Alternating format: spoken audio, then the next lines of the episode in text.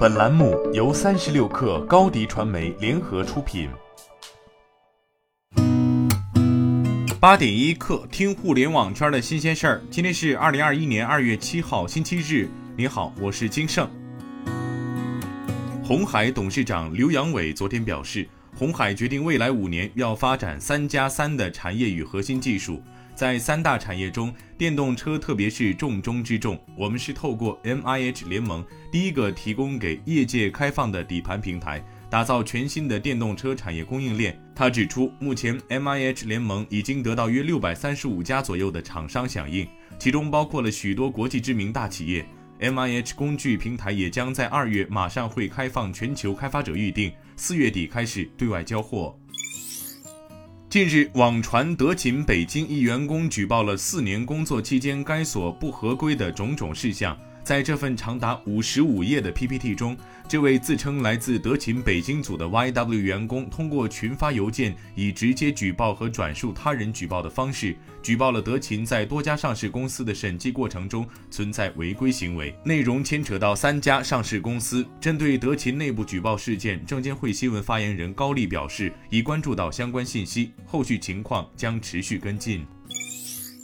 猎聘近日发布短视频领域就业大数据报告。报告指出，二零二零年短视频职位同比增长百分之六十七，平均企业年薪为十九点二零万元。猎聘大数据显示，短视频职位人才需求绝大部分集中在互联网行业。百分之九十六点一零的短视频新发职位分布在互联网行业。根据简历投递情况，短视频人才投递最多行业为互联网，占比为百分之二十四点一一，其次是消费品行业，占比为百分之九点四二。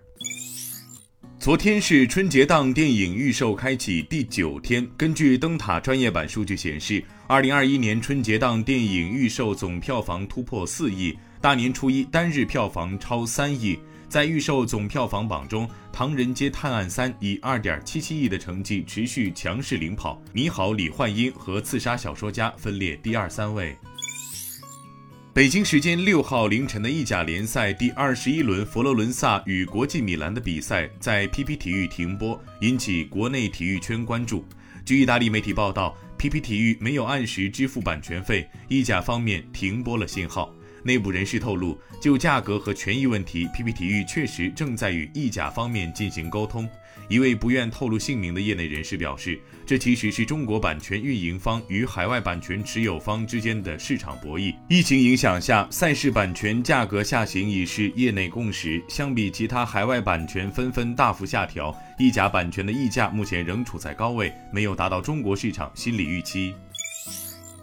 据知情人士透露，TikTok 已经在爱尔兰都柏林确定五个候选地点，计划在那里建设可容纳约两千名员工的新总部。据这位要求不具名的知情人士透露，TikTok 正在寻找占地约一万八千五百八十平方米的办公空间。TikTok 计划在今年年底前将员工搬迁至新办公室，具体时间主要受当地疫情形势的影响。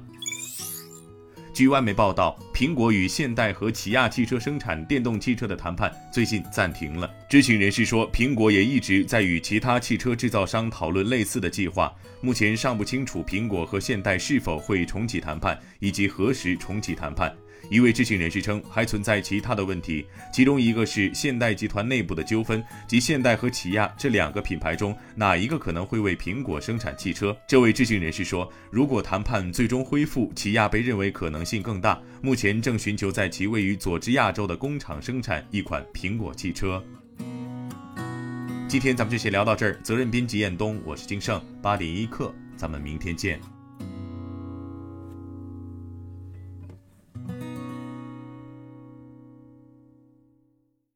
欢迎加入三十六氪官方社群，添加微信 baby 三十六氪 b a b y 三六 k r，获取独家商业资讯，听大咖讲风口，聊创业，和上万客友一起交流学习。